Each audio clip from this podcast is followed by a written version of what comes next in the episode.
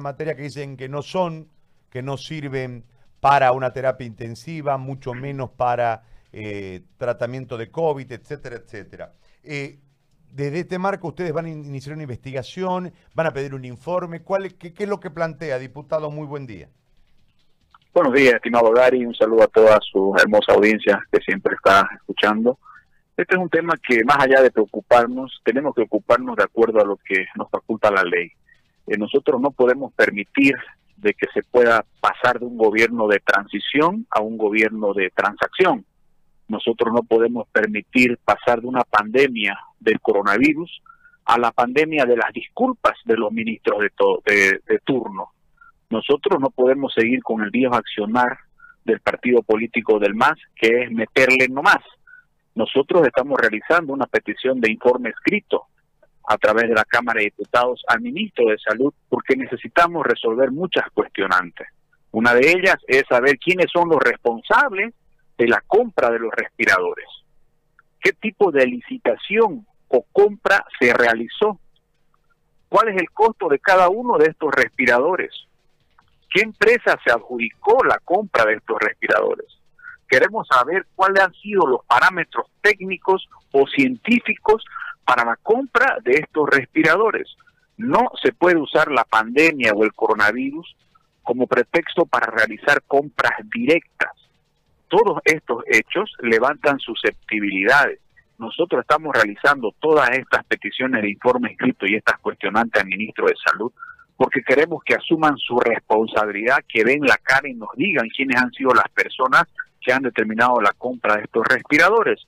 Hemos escuchado muchas personas entendidas del área de que estos respiradores son para corto tiempo, para transporte, y no así para el tema de fondo, que es las terapias intensivas para salvar vidas. No se pueden hacer la burla, ni se puede pretender jugar con la salud, arriesgar al pueblo boliviano con la salud, cuando existen otras prioridades. La prioridad es el respirador para terapia intensiva, no un respirador para transporte. Tenemos entendido por información que hay también de que el costo de cada uno de estos respiradores es de 29 mil dólares aproximadamente.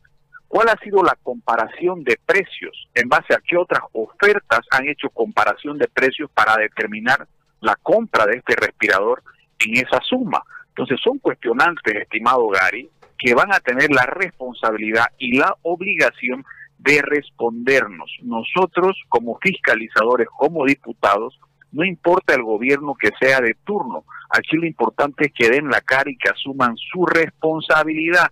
Las disculpas ya no alcanzan, las disculpas ya no más.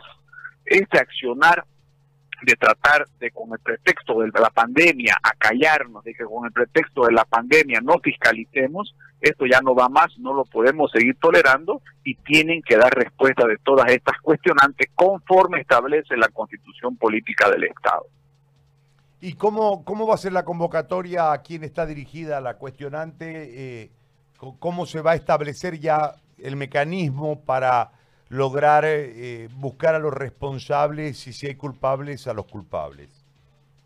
Bueno, nosotros tenemos un, protocolo, digamos, en la Cámara de Diputados que establece el reglamento de la Cámara de Diputados.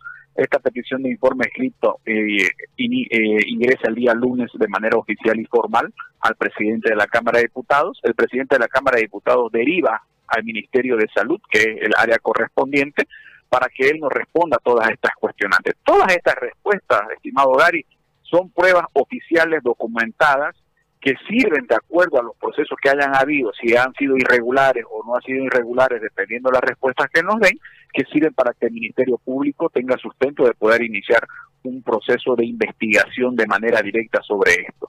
Hay que ver si las respuestas que nos da el ministro de Salud ameritan que hagamos un segundo paso, que es la interpelación oral dependiendo cuál es el sustento que él nos tiene que informar en esta petición de informe escrita. ¿Estamos susceptibles? Sí, estamos susceptibles. No nos olvidemos que venimos de un tema como IPFB, de una contratación directa sin precios comparativos, sin licitación, sin, sin con procesos irregulares. Entonces, esto nos alerta, nos llama a la susceptibilidad, porque aquí se está poniendo en peligro de todos los ciudadanos, de todos los que se puedan contagiar con el coronavirus, que lo que van a necesitar es obviamente un tubo en terapia intensiva, un respirador para terapia intensiva y no así eh, solamente un respirador que pueda servir para un corto tiempo de transporte o de emergencia, como es el caso de lo que han comprado. Muy bien. Gracias, eh, diputado, por este contacto muy amable. Muchísimas gracias, querido Gary. Un saludo a todos los que nos están oyendo, escuchando y muchas bendiciones. Muy amable.